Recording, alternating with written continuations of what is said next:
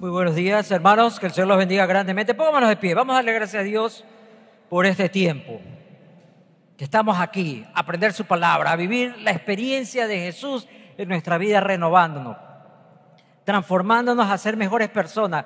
Señor, queremos agradecerte porque tú eres tan bueno, tan fiel con nosotros. Tú nos ayudas, tú nos tienes paciencia, tú nos levantas cuando caemos, tú nos sanas cuando estamos enfermos, tú nos consuelas cuando nos sentimos mal y por eso te rendimos nuestra alabanza, nuestra adoración. Hoy clamamos por aquellos que necesitan también ese toque tuyo, esa palabra de esperanza, esa palabra de vida para ellos. Rogamos por nuestra nación, por todo lo que está pasando, por la violencia, por las muertes, porque Señor también ellos te puedan ver, porque ellos también te puedan sentir en sus vidas, tengan esa esperanza para cambiar, a ser mejores personas, a ser personas libres también. Todos los que están sufriendo. Te pedimos por nuestro gobierno, nuestras autoridades, para que ellos también puedan conocerte y dirigir esta nación conforme a tu buen corazón, Señor. Rogamos por aquellos que están en guerra, que sufren, que huyen, que han perdido todo. Que tú pongas paz, Señor, en esos corazones también. Todo te lo pedimos en el nombre de Cristo Jesús. Amén y amén. ¿Cuántos dicen amén esta mañana? Tomen asiento, por favor. Hoy día quiero hablar, seguir hablando de un principio de la casa de Dios, que es toda la serie, pero el principio poderoso del compromiso. Esta palabra sabemos de su valor y de su importancia porque hoy estamos en un mundo sin compromisos, en un mundo que se llena de excusas, que se esconde o huye del compromiso. Porque hoy la cultura y los tiempos que vivimos es el individualismo. Es como yo me siento, es como me parece a mí, es como a mí me gusta, es como me toca a mí y es como voy a hablar, como yo pienso, como yo creo. Entonces se trata siempre de pelear contra esa cultura. Es interesante que una de las grandes decisiones cuando llegamos a Cristo, y usted lo ha hecho, o lo está haciendo, o está en el proceso de descubrir, es que cada vez seguir a Cristo se va a tratar de menos de mí y más de Él. De que mi vida entera se va a vaciar para que Él la llene, para que Él la complemente. Cada vez voy descubriendo que se trata de menos de lo que yo quiero, de lo que yo hago, y siempre voy caminando descubriendo que cada vez debo estar más cerca de Él, de lo que Él me pide, de lo que Él hizo, de lo que Él está haciendo. Creo que lo más cercano al opuesto de compromiso es comodidad, es estar cómodo porque no quiero hacer algo que afecte mi vida, que afecte mis planes, que afecte mi espacio, que, que me afecte mi lugar. No, no, no, no quiero nada de eso. No quiero comprometerme. Ustedes han escuchado eso muchas veces.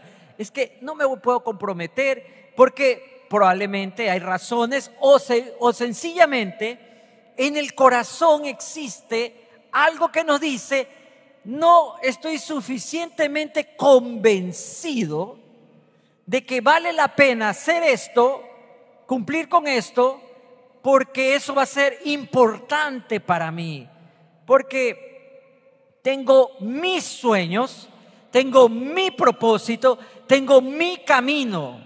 Y cuando llegamos al reino de Dios y comenzamos a ser parte de la iglesia, usted se va a dar cuenta que en la casa de Dios vamos a usar muchas veces esta palabra compromiso.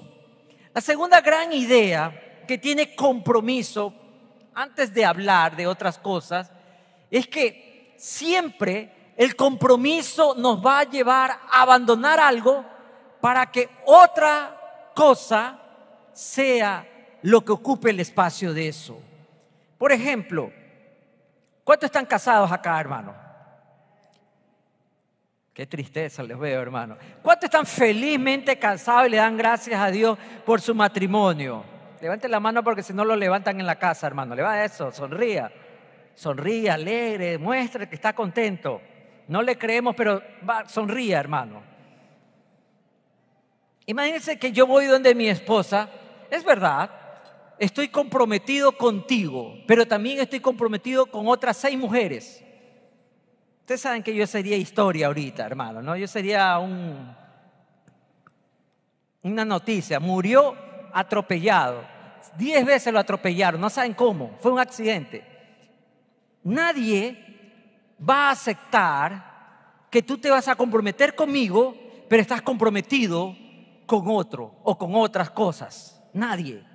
Estoy trabajando para usted, usted me va a pagar, voy a recibir mi salario, pero también estoy trabajando para esta otra empresa. ¿Quién le acepta eso, hermanos? Pero así tratamos a Dios. Señor, estoy comprometido contigo este domingo, el día del Señor.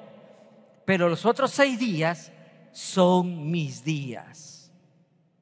Ahí tengo que hacer mi horario, ahí tengo que hacer lo que tengo que hacer, voy a hacer esto, voy a terminarlo de acá o voy a dejar de hacer. E-, es porque el día del Señor es el día domingo.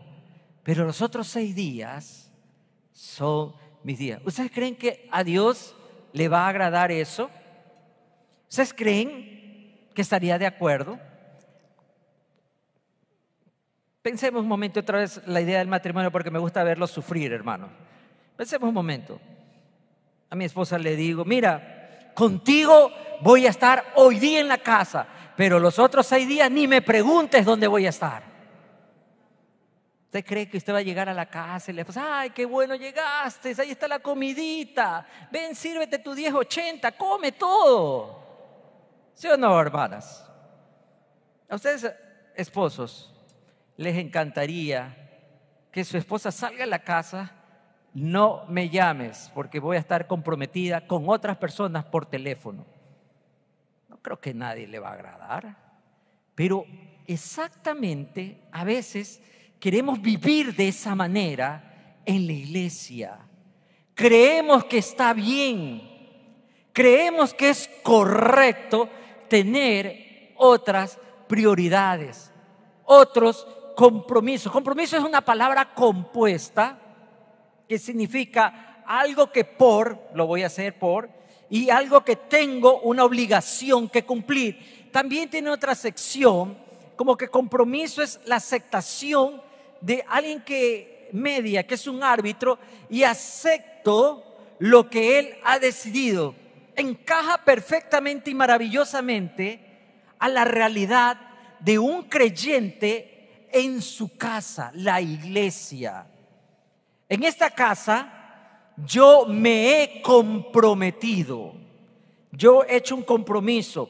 El viernes pasado tuvimos un hermoso tiempo con, con Héctor Chilán, fuimos a visitar a un hermano que, sufre de parálisis, todo su cuerpo. Pero él tenía un sueño, quería bautizarse.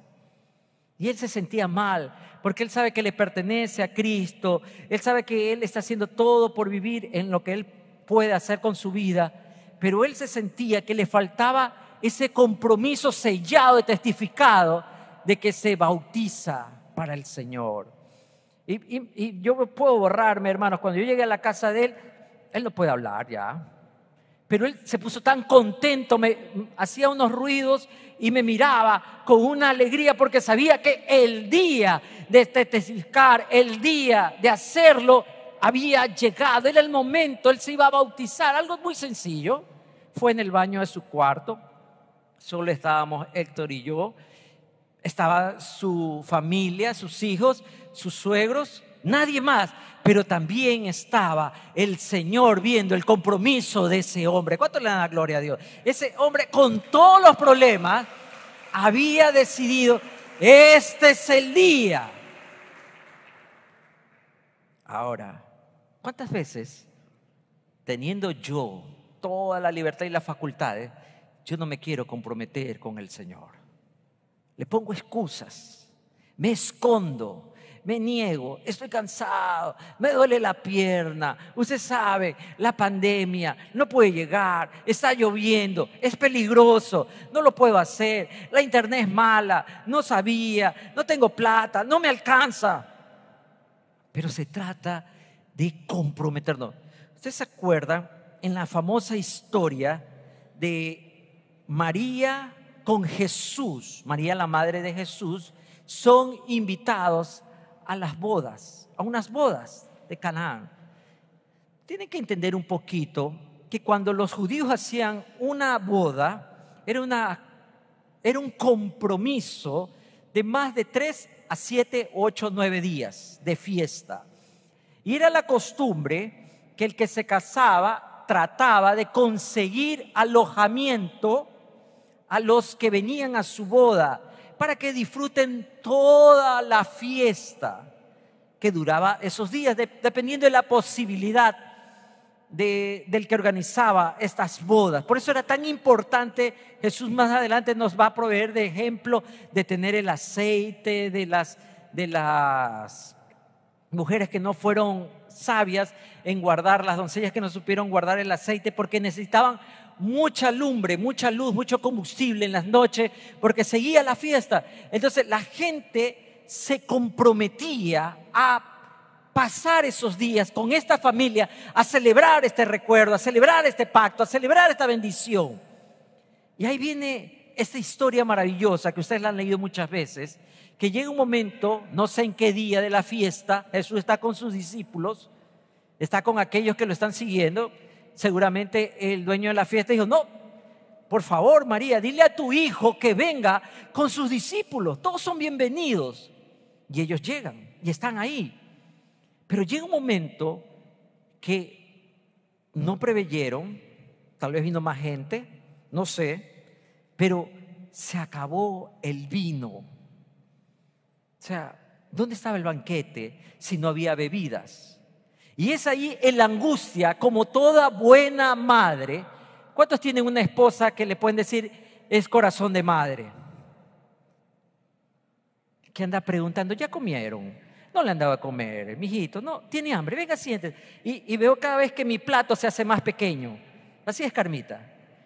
Yo estoy listo para comer. Espérate, espérate, que, que ellos no han comido. Y yo cada vez veo que mi presa se va reduciendo el, día amanecer sábado, ustedes saben, yo tengo un perro, él es el mi engreído, un chihuahua, un chiquito.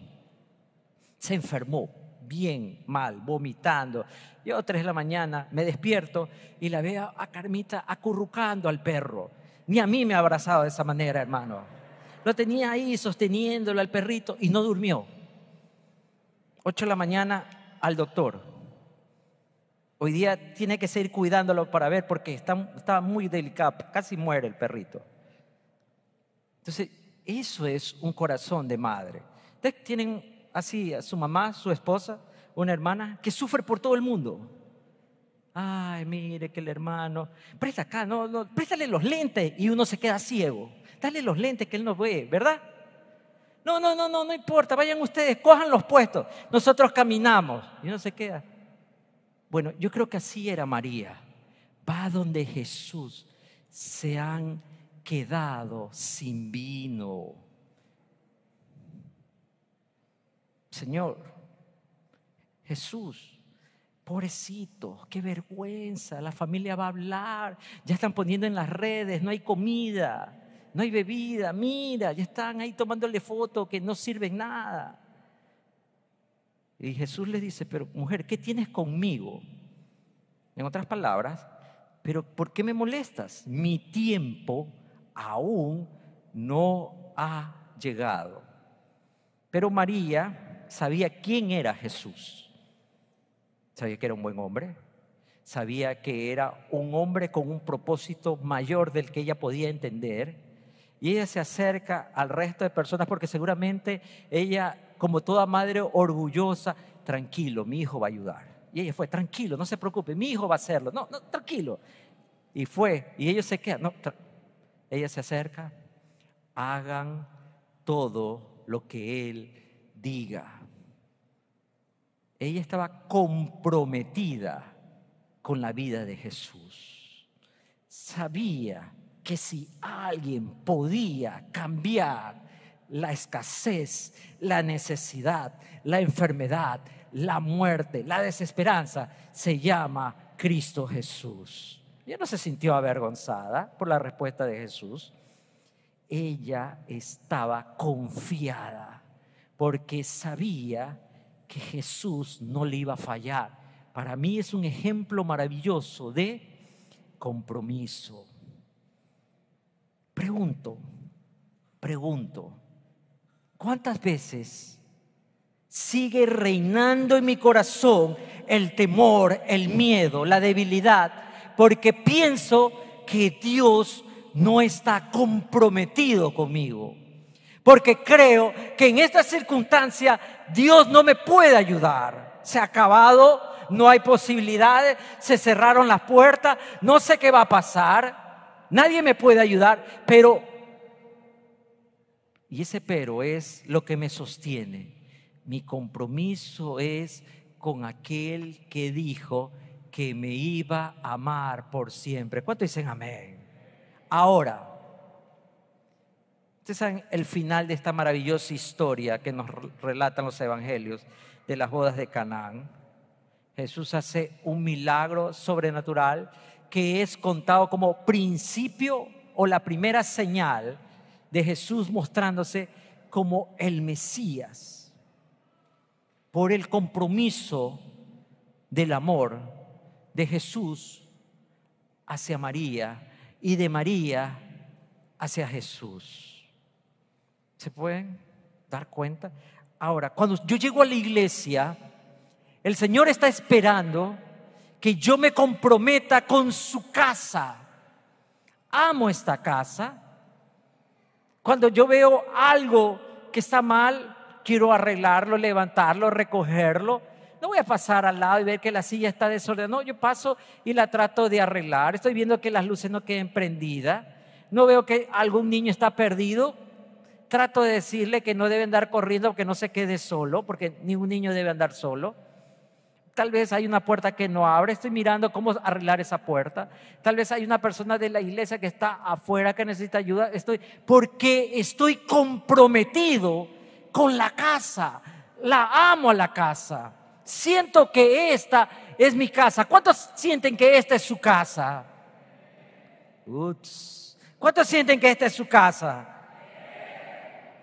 La palabra compromiso nos lleva a entender que estoy pegado, permaneceré, soy parte de. Es algo que uno debe estar, el compromiso.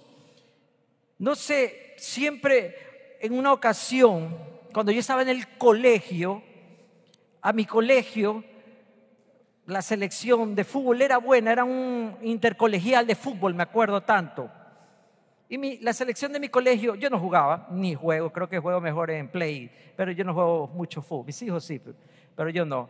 Y entonces fueron a un colegio que nos odiaba a nosotros esas cosas de, colegio de muchachos, ¿no? Entonces nos llevaron a hacer barra a los más relajosos. Póngale cuidado. Entonces, a todos los relajosos, me dio risa, a todos los que siempre nos quedamos arrestados, a todos los que tenemos problemas de disciplina, ustedes van a ir, nos mandaron a la boca del lobo como barra. Y éramos un punto en medio de un estadio de ese colegio repleto de ellos. Ahí había dos cosas y entendí algo. Y eso nos dijo, yo estaba en un colegio militar, el sargento, hoy día ustedes van a aprender lo que es la unidad. Y yo entendí, porque tal vez éramos 25 muchachos contra unos 300 chicos de otro colegio. Unidos podíamos defender, nos comenzaron los problemas, nos comenzaron a tirar botellas y papel, y bueno, un relajo y, todavía le ganamos el partido. Peor, nosotros estamos rogando que perdamos. Y estos ganaron y todavía con goleada, más enojados. Cuando terminó el partido, todos nos corrimos para ir al bus y salir volando a ese colegio, pero todos nos esperábamos. Y yo entendí la unidad. No tenía tiempo de hablar del colegio, no tenía tiempo de decir por qué me mandaron. Tenía que sentir, palpar, sobrevivir la unidad. ¿Sabes? Me he dado cuenta que cuando tenemos problemas, cuando nos persiguen, cuando tenemos situaciones de presión, es cuando mejor cristianos somos. ¿Cuántos dicen amén? Pero cuando yo no necesito, yo no me importaba nadie, colegio, individual, egoísta, no me importaba ni el uniforme, no me importaba estar bien vestido, pero ese momento yo valoré todo lo que me habían enseñado para salir de ese lugar. A veces nos olvidamos de la importancia de estar comprometidos en la casa hasta que lo necesitamos. Como les contaba de mi hermano, seguramente de mi hermano que, que bautizamos, seguramente cuántas veces él sueña lo que usted y yo hacemos, y a veces no lo hacemos con gana, cantarle a Dios, poder levantar las manos, poder saltar. Él ya no lo puede hacer, pero usted y yo lo podemos hacer y a veces no lo hacemos bien, porque no siento el compromiso.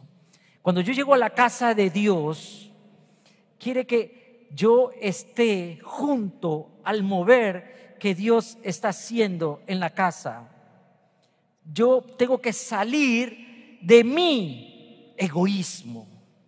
Está cansado, no he comido, está haciendo calor, tengo hambre, esa música no me gusta, el mensaje está muy largo, la silla está incómoda, el hermano de atrás huele raro, no me gusta, me siento mal. Pero, en primer lugar, estar en la casa y me comprometo con la casa, tengo que estar comprometido con Dios fuertemente. En Hechos 11, Bernabé es enviado por la iglesia. Escuchan que hay un avivamiento en un lugar que se llama Antioquía y lo mandan a ver porque en primer lugar ese lugar no es un lugar judío. Así que ellos aún tenían esta idea de que solamente la iglesia podía ser judíos. Pero Bernabé va y la palabra en el original dice y se queda absorto de ver el compromiso de este grupo que se pone tan feliz, tan contento.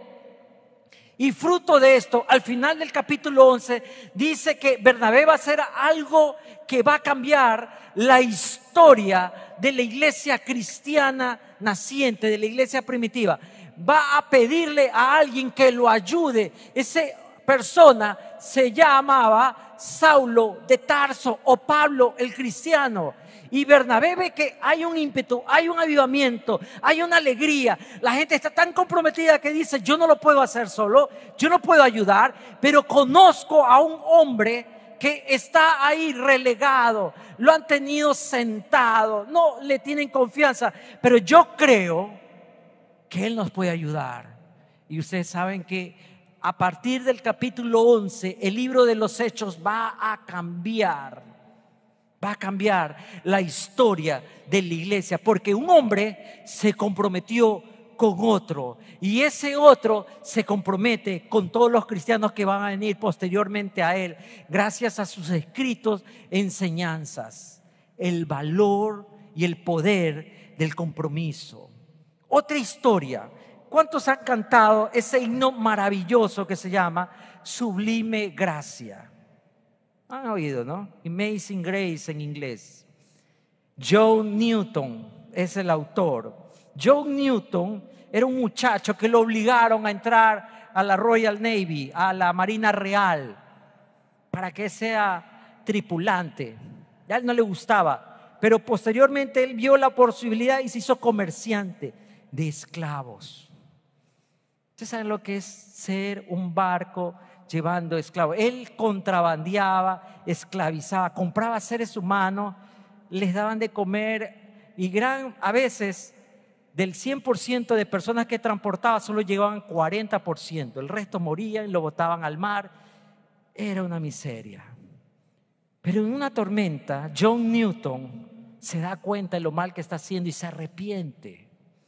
Se arrepintió de todo lo malo y buscó a Jesús.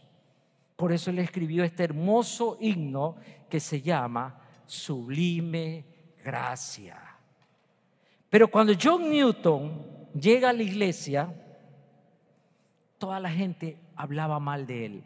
¿Ustedes no saben quién es ese hombre? Ese hombre es un perverso. Los cristianos no querían juntarse con John Newton.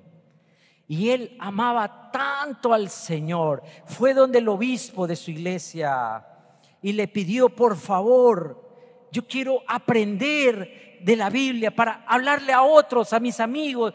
Yo no sé mucho, yo quiero ir a estudiar. Y le decía, no, tú no puedes ir porque tú no te mereces.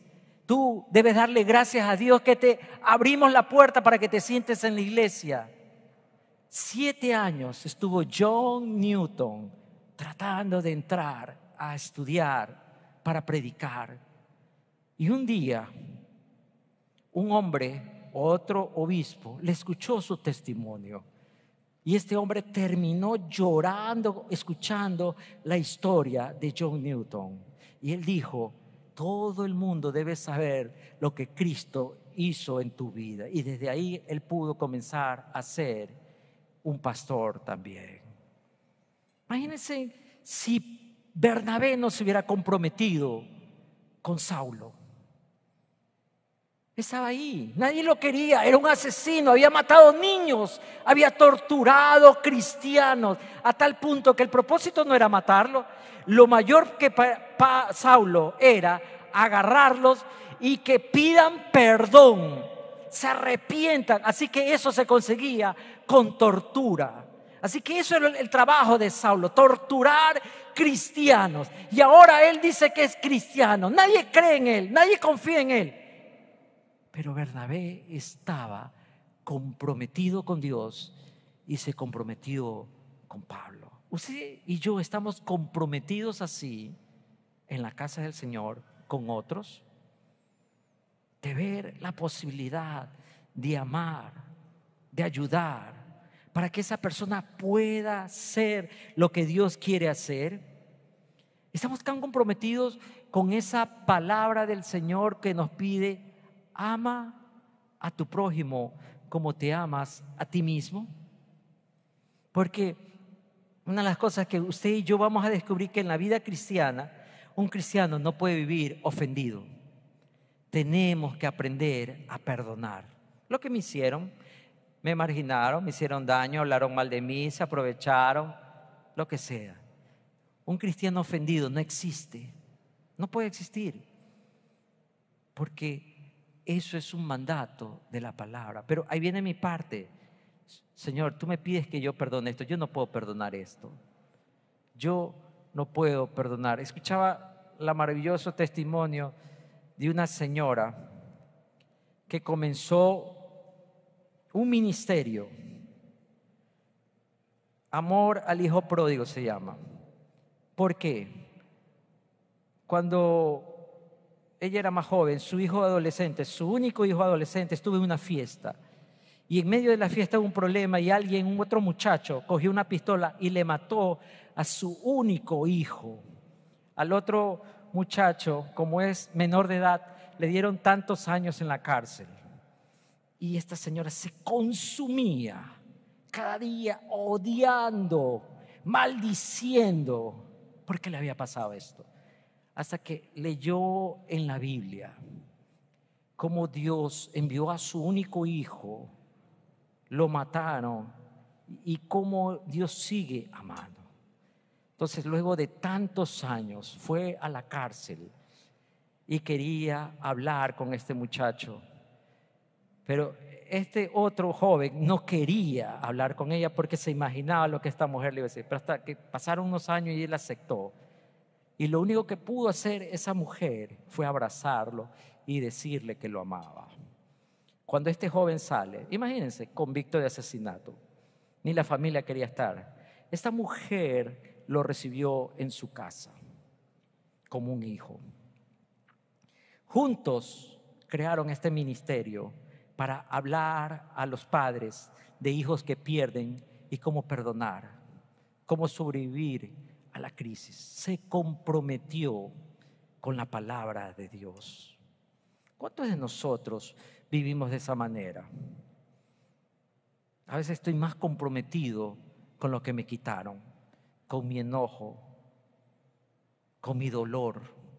Cada día me levanto y llevo a mi dolor y lo siento en el trono de mi corazón para que gobierne mis días. Y todo el día me paso quejando, amargado, me he excluido, he puesto razones y he edificado un muro para que nadie me toque, ni siquiera Dios. Pero hoy quiero decirle, el único que puede romper ese círculo de dolor se llama Cristo Jesús. ¿Cuánto dicen amén, hermano? Amén. El único que puede romperlo se llama Cristo Jesús. Por eso, cuando llego a la iglesia, mi compromiso es con los demás. No es una familia perfecta. Nadie tiene familias perfectas. Nadie tiene una familia perfecta donde no haya problemas. Todos tenemos problemas.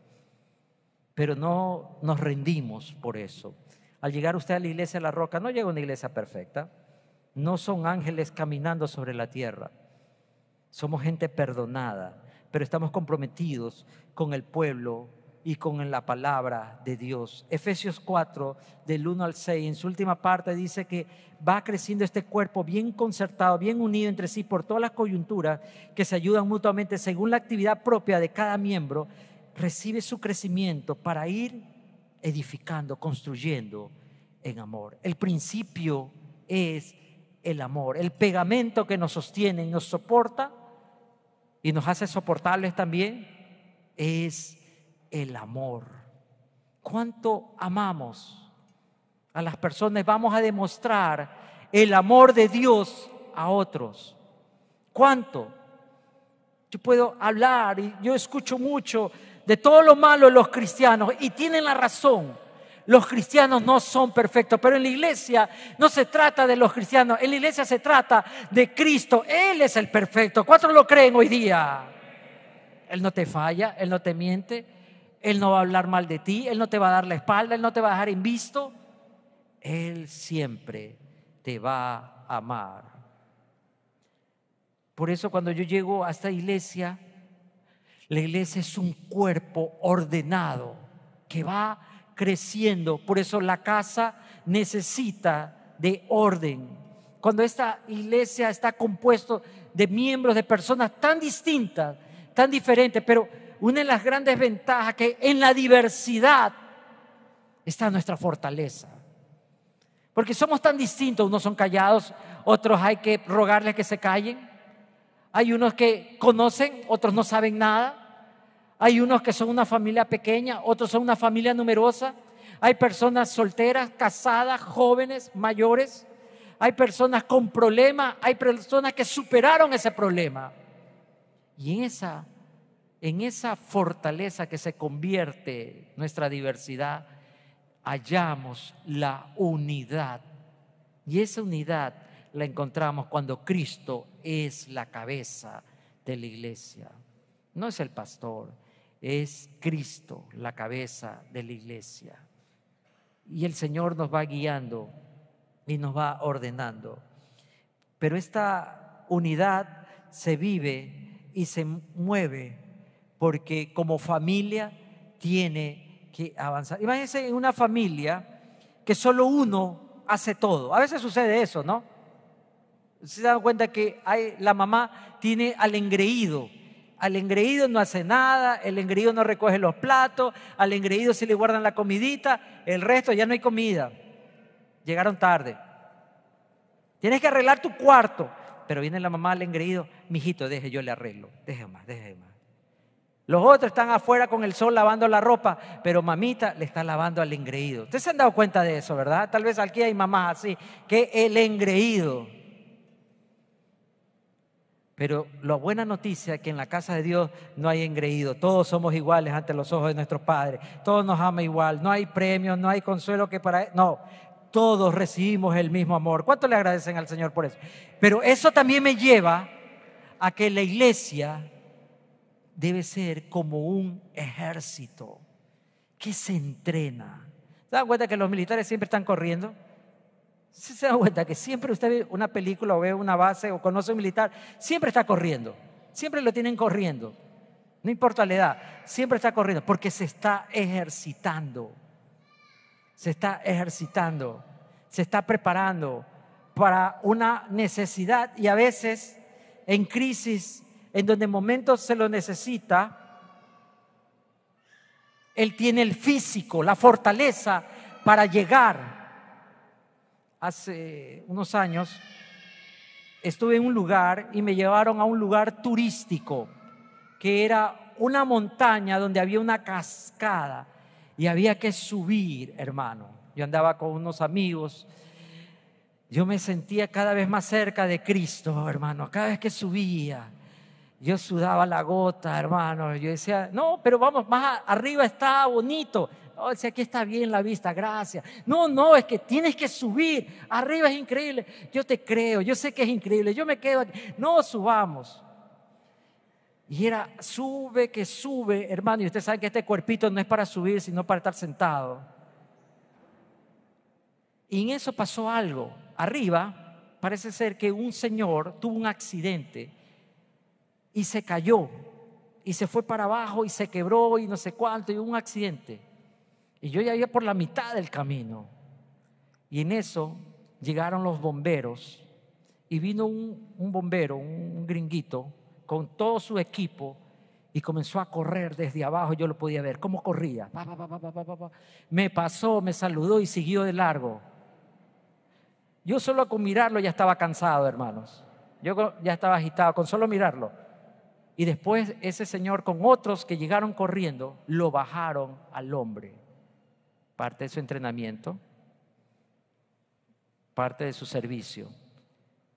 Te pones a pensar, hermanos, cuando estés pasando algún problema, alguna situación, es porque Cristo te está preparando.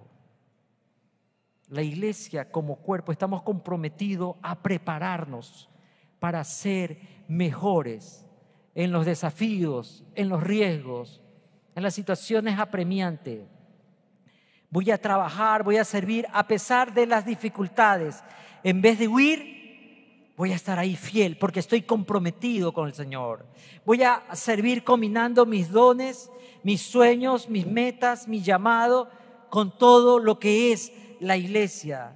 Y me voy a entregar fielmente a los hermanos para que juntos porque algo maravilloso en la palabra compromiso no existe el yo, es nosotros y juntos.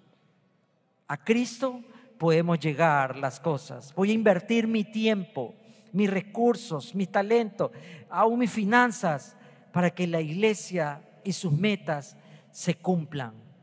Me voy a reunir fielmente con mis hermanos para que todos y juntos podamos expandir mejor el reino de los cielos. Voy a tomar en serio la palabra y haré todo el esfuerzo para ponerla en práctica, no solamente en mi vida, sino que me comprometo para que otros también puedan leerla a través de mi vida. Voy a apoyar al liderazgo. A veces no estoy de acuerdo, pero voy a apoyar. Yo sé que Cristo los puso por una razón voy a poner todo de mi parte para que el Señor haga lo mejor de mi vida y en la vida de mi familia. ¿Cuánto dicen amén, hermanos? Es decir, que cuando estamos comprometidos podemos amarnos los unos a los otros, podemos consolarnos los unos a los otros, podemos exhortarnos los unos a los otros, podemos fortalecernos unos a los otros, se amonestan los unos a los otros. Una vez, hace muchos años, probablemente yo tendría unos 15, no tantos años, pero algunos años atrás, unos 15 años de edad, probablemente 15 o 14. Estaba con muchos problemas, tenía problemas en la casa, tenía problemas en todos lados, y yo estaba en la iglesia. Y estaba un hermano mayorcito, bien mayor, ya está con el Señor. Siempre me acuerdo, muy amigo de los jóvenes. Yo en esa época comenzaba, estaba comenzando, ayudaba y él me invitaba a que predique en el Parque Centenario cuando dejaban predicar, hermano. Yo tenía unos 13, 14, 15 años cuando comencé a predicar en el parque. Y una vez que estaba con tantos problemas absortos, este hermano me vio, me imagino la cara que yo tenía, y se me acercó y me dijo, Samuel, ¿qué te pasa? Y yo le comencé a contar todos los problemas, todas las circunstancias, todas las situaciones. Y él me dijo esta frase que se me quedó en la cabeza abandónate en las manos del Señor. Él podía pensar en sus problemas. Él no tenía, era una persona muy humilde, no tenía mucho dinero, era muy sabio, conocía mucho del Señor, pero siempre era una persona feliz. No me puedo acordar un día que yo no lo vea sonriente, saludando a los demás, estando en la puerta de la iglesia, caminando para ir a predicar. Él se iba a los pueblos a predicar. Y me dio su secreto. Abandónate, o como me dijo, abandónese en las manos del Señor. Comprometido con Dios, pero también comprometido con la gente, con la casa, con los hermanos. A veces Pensamos que vivir para Cristo es solamente pensar para qué voy a hacer para la iglesia, pero la iglesia somos todos nosotros, cada uno. Sus problemas son mis problemas, mis problemas son sus problemas. Mi necesidad es la necesidad de todos y tu necesidad es la necesidad nuestra. No estás solo. Esta es la casa del Señor. ¿Cuánto dicen amén, hermano? Tal vez hoy día alguien necesita este consejo abandónate en las manos del Señor. Ha llegado un punto que no hay más que hacer. Las puertas cerradas, no hay respuesta, todo está mal, estás desesperado, estás llegando a un momento que no puedes ni dormir. Te vuelvo a decir, abandónese en las manos del Señor. Póngase pie para terminar acá. Si usted está viviendo de esa manera, hoy quiero darle una buena noticia. Esta es la casa del Señor. No tienes por qué estar solo. No tienes que por qué venir como un extraño o como una visita de vez en cuando. No, esta es tu casa. Este es el lugar donde Cristo te ha puesto para perfeccionarte, para levantarte, para ayudarte a crecer, para que tú también ayudes a otros a crecer que por medio de tus limitaciones conozcas a otros que te ayuden a extenderte, a avanzar. Señor, hoy día me comprometo con tu palabra, contigo, Señor, para descubrir, pero también para servir en tu plan, en tu propósito, en ese llamado para mi vida. Tal vez tú piensas que tu tiempo ha terminado, que en la circunstancia, en la situación que vives hoy día, no puedes hacer mucho, pero Dios te está llamando para que sigas sosteniendo la casa, sigas orando por la casa, sigas sirviendo en la casa, sigas cuidando a los de la casa, sigas motivando, empujando abrazando y a veces llorando con los de la casa. Dios te llama. No creas que la llama de esa voz que Dios un día puso en tu corazón se apagó. Lo pudo apagar la tormenta, lo pudo apagar el problema, lo pudo apagar el pecado. Eso no se puede apagar. Como Jeremías. ¿Ustedes se esa historia? Estaba cansado, lo maltrataban, lo trataban mal, le habían quitado todo, no tenía amigos. Y él dijo, ya no me acordaré de Dios, ya no hablaré más en su nombre, me voy a quedar callado. Pero no puedo decir, hay un fuego dentro de mí que me quema y me impide estar callado. Hoy yo le ruego al Señor que ese fuego siga ardiendo dentro de ti. Solamente vayas donde el Señor y le digas, heme aquí, Señor. ¿Qué quieres que yo haga como Pablo? Señor, ¿qué quieres que yo haga. Es todo lo que Dios necesita oír para usarte. Y si usted es su primera vez acá y nunca ha hecho una decisión, tal vez está viéndonos por las redes, lo quiero invitar. ¿Quiere conocer más de Jesús? ¿Quiere saber quién es Jesús y cómo Jesús puede cambiar su vida? Solamente dígale, Señor Jesús, necesito que entres a mi corazón. Yo quiero que tomes mis problemas, tomes mis pecados, tomes mis necesidades, mis enfermedades. Quiero comenzar a seguirte. Desde hoy para siempre, Señor, te pertenezco. En el nombre de Jesús. Si usted está aquí y lo ha hecho, por favor no se vaya. Queremos guiarlo, acompañarlo y mostrarle el maravilloso amor de Cristo en su vida de aquí en adelante. Que el Señor me los bendiga grandemente. Vamos a alabar a nuestro Dios. Amén.